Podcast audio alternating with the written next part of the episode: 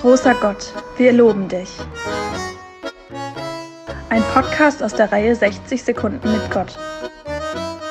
Heute mit Roxanne Carmen Vogel.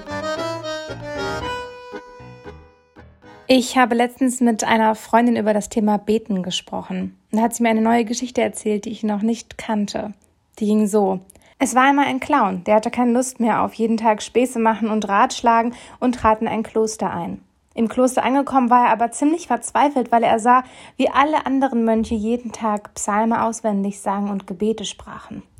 Er wusste nicht so richtig, wie das ging und was er tun sollte. Eines Nachts dann schlich er sich in die Kapelle, zog seine Mönchskutte ab und sein buntes Clownskostüm an, sprang umher und sang und machte Späße wieder, wie er das schon immer getan hatte.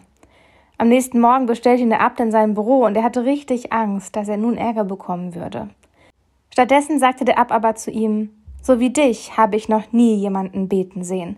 Du hast Gott gelobt mit Leib und Seele.